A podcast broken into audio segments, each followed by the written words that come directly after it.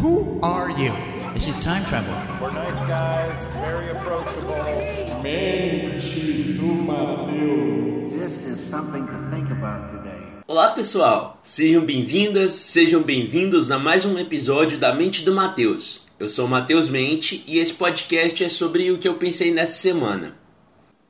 Ah, a nostalgia. Nesses tempos da gente ficar preso em casa, dá uma saudade de coisas bobas, né? Hoje mesmo eu vi uma foto de quatro anos atrás, sentado num bar, falando. Aí é que tá, com meus amigos e uma cervejinha gelada na mesa. Se acompanhasse uma batata frita então. Mas com os efeitos da pandemia a gente começa a questionar um pouco as coisas, né? Virou clichê já todo mundo citar a música do Clube da Esquina de que nada será como antes. E acreditem ou não que no meio desse caos eu comecei a questionar um pouco até isso, se as coisas eram mesmo da forma que a gente lembrava. Eu sei que é uma loucura, parece que a nossa cabeça tá pregando peça na gente. E sim, eu lancei uma referência aportuguesada de Green Day, já que o nosso assunto de hoje é nostalgia. E com a cabeça a mil por hora, como eu sempre tô, e como eu acho que vocês já perceberam aqui, afinal esse podcast é meio que sobre isso, me lembrei de um querido amigo meu, também chamado Matheus, sem exagero, um dos caras mais inteligentes que eu já conheci na minha vida, que comentou comigo uma vez sobre um conceito chamado ontology, criado pelo filósofo francês Jacques Derrida, que questiona mais ou menos isso que eu vinha pensando. Mas, para ser completamente sincero com vocês, eu não consigo explicar todos os pormenores dessa viagem do autor. Na verdade, sempre que eu converso com o Matt e tento relacionar algo à Hantology, ele sempre me diz que não é muito bem assim. E justamente por isso eu chamei ele para fazer uma participação aqui nesse programa para tentar elucidar um pouquinho mais essa teoria, dando um contexto mais histórico e talvez direto assim. Enfim, sem mais delongas, com vocês, Matheus Celestino. Acho que a ontology está compreendida no projeto filosófico do Derrida, da desconstrução da presença, como um exemplo de como essa ideia de presente, do presente como presença, é, não é simples porque o presente contém o passado e projeta o futuro. Toda a literatura que, principalmente na internet, que existe sobre a ontology, insiste na questão do futuro perdido, esse futuro que o passado prometia. Então a ontology, ela, ela, ela é uma palavra, não diria um conceito, que oferece a, a possibilidade da gente pensar a persistência da cultura ultrapassada no presente. Ou seja, a cultura que ficou para trás, ela não é exatamente ultrapassada, mas ela é um fantasma que nos assombra no presente pela possibilidade de reaparecer no futuro. Eu acho que foi, foi isso que o, o Derrida quis dizer no caso do Marx. O Marx, como esse pensador implacável que, mesmo após a queda do Muro de Berlim e o fim do bloco soviético, persiste, insiste e assusta o presente. Acho que a exploração estética do da ontology mostra muito bem como a gente não superou, sobretudo nos anos 80, e o que ele prometia na tecnologia, na música, enfim. Não é uma coisa tão simples de falar e eu acho que a gente poderia passar muito mais tempo discutindo as implicações da ontology, mas resumidamente, talvez eu tenha resumido de forma confusa, mas tudo bem. É mais ou menos isso aí que eu falei. Eu sei, galera, esse conceito é abstrato demais, quase que uma viagem de Shihiro. E eu prometo que essa foi a última piada que eu vou fazer nesse programa. Essa foi péssima. Mas uma coisa que eu garanto para vocês que não vou precisar explicar muito é que existe um movimento artístico que também chama Hauntology, onde busca esse conceito de um futuro perdido através de uma nostalgia falsa. Alguns artistas, como James Leland Kirby, que é mais conhecido como The Caretaker, eles experimentam, sobretudo com a música, uh, com essa ideia de um futuro falso num presente onde já é passado. Mas o assunto da música de hoje vai ser outro, que também lida com a nostalgia de uma forma que também brinca com a realidade e a história, mas com uma abordagem estética um pouco diferente. E sim, como vocês já devem ter visto no título desse episódio, eu tô falando sobre o Vaporwave.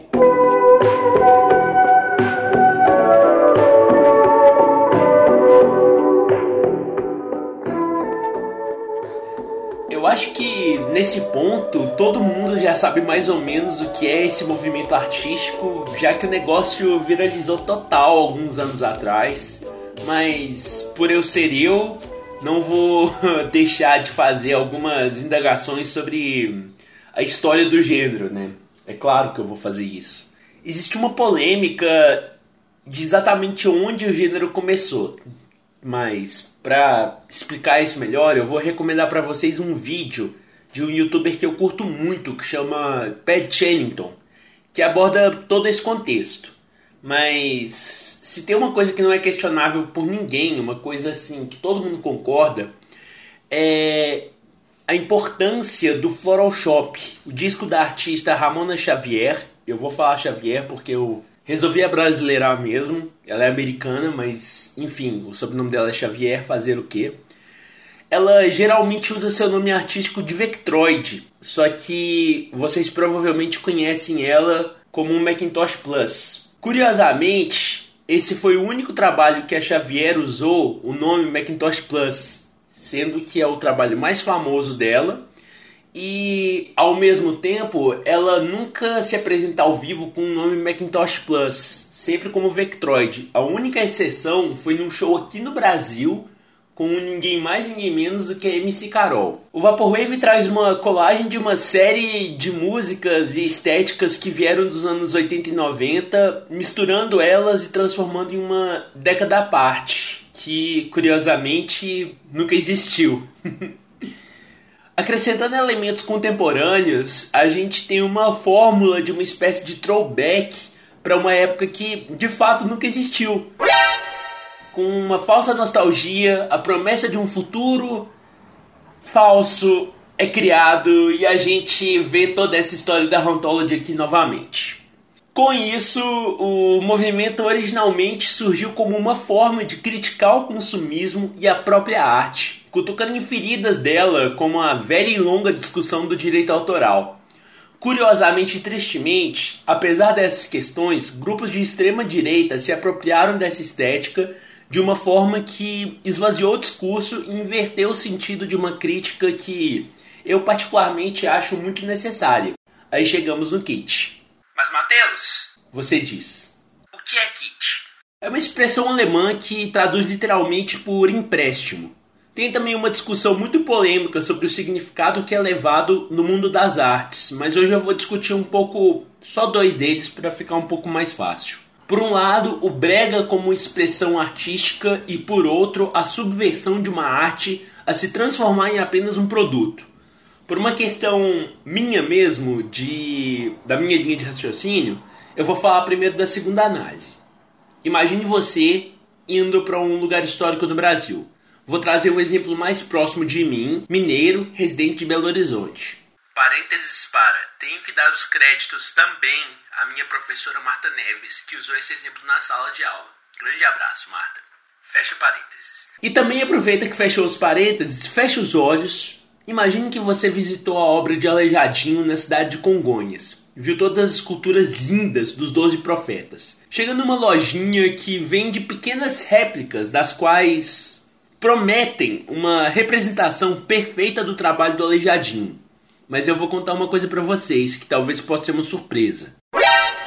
Isso aí que você está comprando não é uma obra de arte, é só um produto. Assim, essa visão mais focada no consumo acaba criando esse status de menos arte para esse tipo de coisa.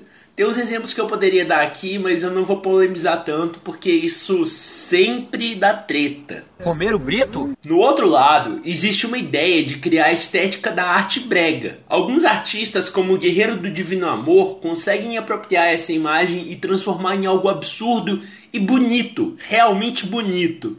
Mas isso vai muito mais de um discurso que já se pressupõe com a construção da arte e com a origem da expressão artística do próprio artista. É um pouco confuso, eu sei, mas esse exemplo é um pouquinho mais fácil de compreender mesmo assim, ainda mais por conta da espécie de radicalização disso que a gente encontra no camp, que agora vai ficar um pouquinho mais fácil de entender. O camp é a versão radicalizada do kit como uma expressão de arte. E nele o exagero é belo, sendo extremamente referenciado na cultura pop com a arte drag. Hoje em dia, se você for ver drags, essas coisas, elas adotam muito da arte camp. O Vaporwave, em planos de sua origem ideológica e indo além da Hantology, também fica aqui na sua crítica artística. E eu acho curioso como o Vaporwave consegue abraçar essas duas características, sendo apropriado por um discurso que é justamente aquilo que no final é o alvo da crítica original. Mas hoje a análise não vai ficar só na música.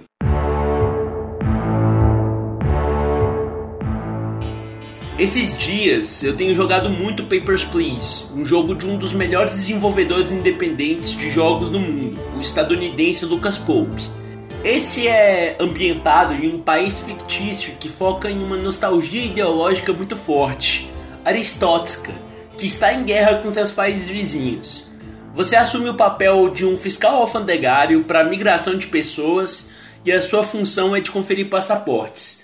Resumindo, você está no pior lugar que você poderia estar. Aqui a gente já tem uma discussão trazida da Hantology novamente. Em um passado que nunca existiu, sustentando o discurso e desenvolvimento de personagens através de uma nostalgia que nunca existiu. Assim, o futuro do jogo, por consequência, é algo invisível. E agora entra na parte da estética, que é particularmente o que eu mais acho interessante nesse texto. Se você estiver no computador, Procura no Google Imagens um frame do jogo. Só digitar Papers, Please que você vai conseguir achar. Dá uma olhada e vai seguindo o olho. A primeira coisa que você percebe é que o jogo é objetivamente feio. A paleta de cores muito apagada, focada no marrom, focada num vermelho meio xoxo. É algo que traz uma impressão assim de uma área militar. Mas talvez esse feio é o que transforma o jogo bonito. Mas outra coisa bem nítida que eu acho mais interessante ainda é essa estética retrô. Não é qualquer estética retrô, deixando bem claro aqui. Porque, mais ou menos na mesma linha do Vaporwave, o Papers, Please une vários elementos de vários consoles antigos, como o Atari, o Nintendo e o Super Nintendo. Eu vou falar aqui, vou mostrar para vocês. A parte de cima, na metade para cima desse frame, é Atari. Você vê que são as coisas mais rudimentares possíveis, sendo que a metade de baixo, que é onde você encontra com os personagens, é uma mistura do Nintendo com o Super Nintendo, porque tem algumas coisas que são muito bem definidas e outras coisas que são muito mal definidas. Então, cria essa sensação curiosa, né? mas ele não deixa de trazer elementos de jogos mais recentes.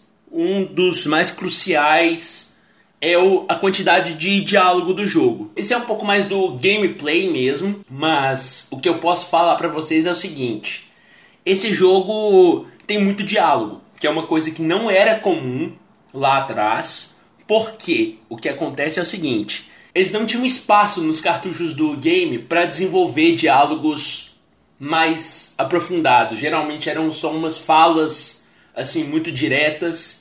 E quando tinha, né, porque no Atari era muito raro de você ver algum diálogo, mas de qualquer forma, aqui a gente tem muito diálogo. Outra coisa também muito importante é que esse jogo tem mais de 30 finais possíveis devido a escolhas que você faz ao longo do jogo. E isso é uma coisa bem nova, assim, porque 30 finais é muita coisa. São 30 jogos diferentes, né? Que você pode fazer, e isso é uma coisa muito contemporânea, muito recente, que está sendo cada vez mais popular dentro de todos os tipos de jogos. Isso eu acho muito curioso. Enfim, voltando aqui para o texto. em Papers, Please há uma ilusão de um jogo antigo vindo de um console que nunca existiu, sobre um país que nunca viu o amanhecer do sol, que através de símbolos consegue ser relacionado a uma espécie de contemporaneidade perdida. Não sei se isso aqui está fazendo sentido, porque na hora que eu escrevi isso já estava de madrugada. Enfim, foi esse o meu texto. Sejam bem-vindos, sejam bem-vindas à minha cabeça. Foi essa a minha loucura. Essa semana não foi muito fácil para mim, porque eu tive várias provas para coisa do mestrado, etc, etc. Então eu não consegui desenvolver melhor as coisas. Eu peço perdão se esse episódio ficou um pouquinho mais assim. Mas é isso, eu estou inclusive gravando esse episódio agora no, na sexta-feira de manhã. Eu geralmente gravo de madrugada, né? Mas uh, eu estou gravando na sexta-feira de manhã porque não tive tempo, literalmente não tive tempo.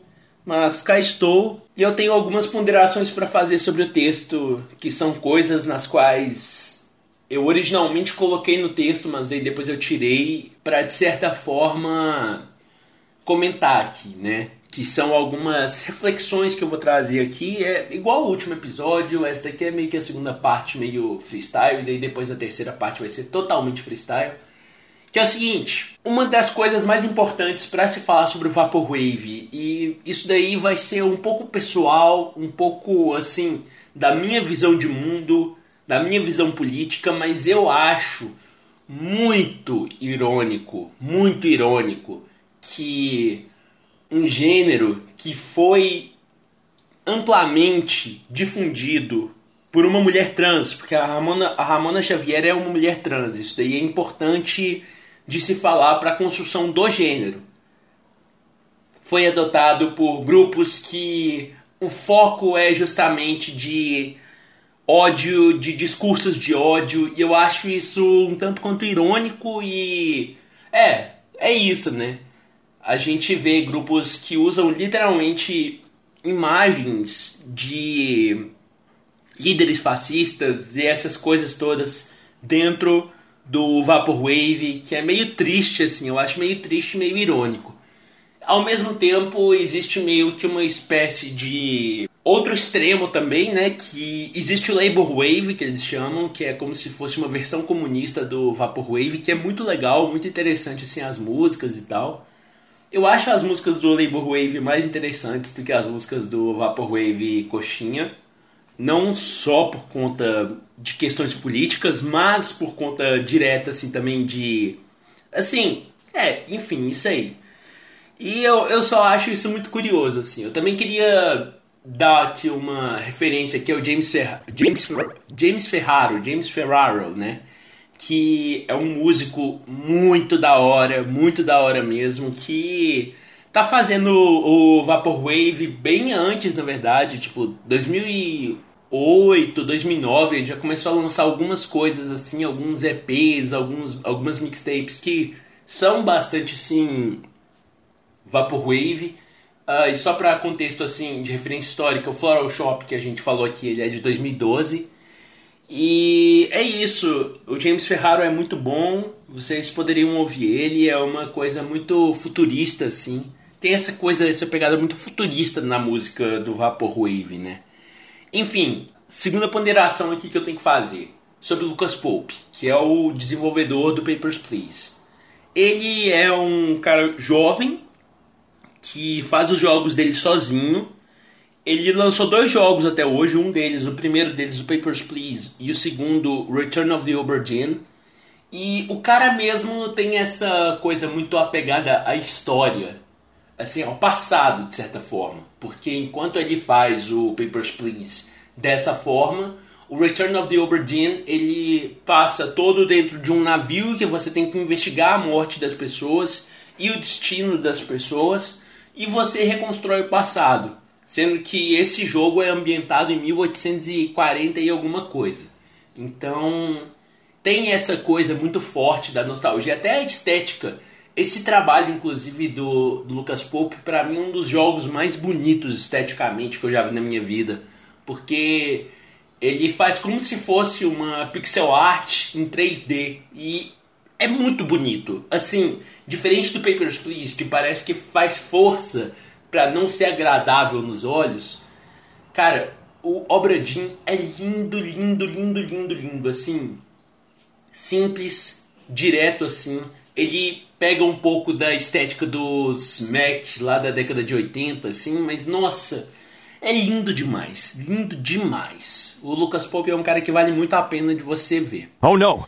Enfim, eu acho que estamos chegando aqui a nossa terceira parte, que é onde eu falo o que eu fiz, o que eu ouvi, o que eu vi essa semana e eu vou dar spoiler para vocês, eu não assisti nenhum filme, não assisti nenhuma série essa semana, porque foi o caos por conta da minha prova do mestrado.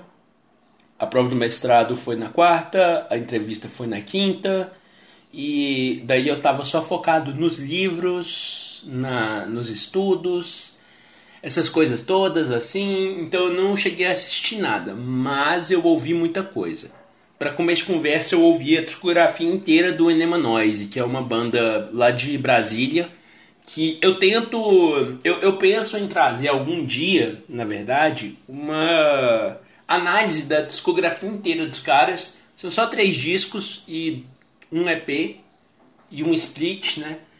Que só que assim, os caras são muito bons, são muito bons. Eu gosto muito do trabalho deles. Enfim, eventualmente vai ter esse episódio aqui. Eu ouvi também o The Microphones, que é uma banda que eu sou apaixonado, apaixonado mesmo. Já tem um bom tempo assim que eu ouço bastante, né?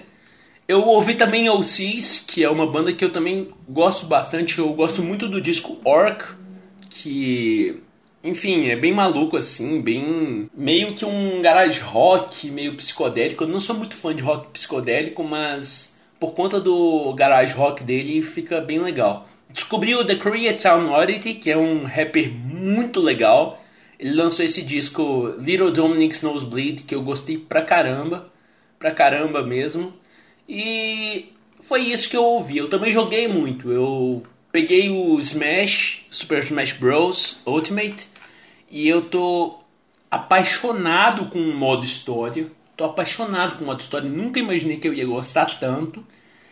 Uh, e eu também tô jogando um jogo da década de 90, de 93 na verdade, de Super Nintendo que chama é, Breath of Fire. Que pra mim é uma gema perdida assim quando a gente trata de, de videogame. É um jogo super subestimado assim, eu acho, porque eu nunca tinha ouvido falar dele. Conversando com alguns amigos, poucos tinham ouvido falar dele também. E ele é um RPG japonês, não um JRPG, uh, de turnos, bem clássico assim mesmo, só que tem um charme muito legal. Eu já estou escrevendo mais ou menos o roteiro do próximo episódio e eu vou abordar ele um pouquinho mais. Eu vou falar um pouco sobre a arquitetura desse jogo, eu acho que vocês vão achar interessante. E um pouco disso, eu joguei bastante Breath of Fire, eu tô em mais ou menos uns 2%, porque parece que esse jogo é gigante. E eu também estou jogando muito Smash. Estou fazendo essas coisas. Vi um vídeo também do Pat Ennington, que eu já citei, que é a segunda parte de uma série de três vídeos que ele está falando sobre um artista que chama Bigotten, que eventualmente eu vou trazer aqui também, porque tem muita coisa curiosa acerca disso. Vamos ver o que, que isso daí vai dar. Eu ainda tô todo curioso para saber onde que essa terceira parte vai chegar. É isso, pessoal. Eu acho que é um pouco disso. Essa semana foi um pouquinho mais complicada. Eu estou bem, eu estou bem, agora eu estou bem. E é isso, gente. Tudo vai ficar tudo bem. Eu peço para vocês ficarem em casa, tomarem água, fazer exercícios, cuidarem da saúde mental e ouvir Fugazi, porque Fugazi é muito bom, tá certo? Semana que vem a gente volta mais, com mais coisa aqui, tá bom? Um beijo no coração de vocês e até semana que vem. Tchau, tchau.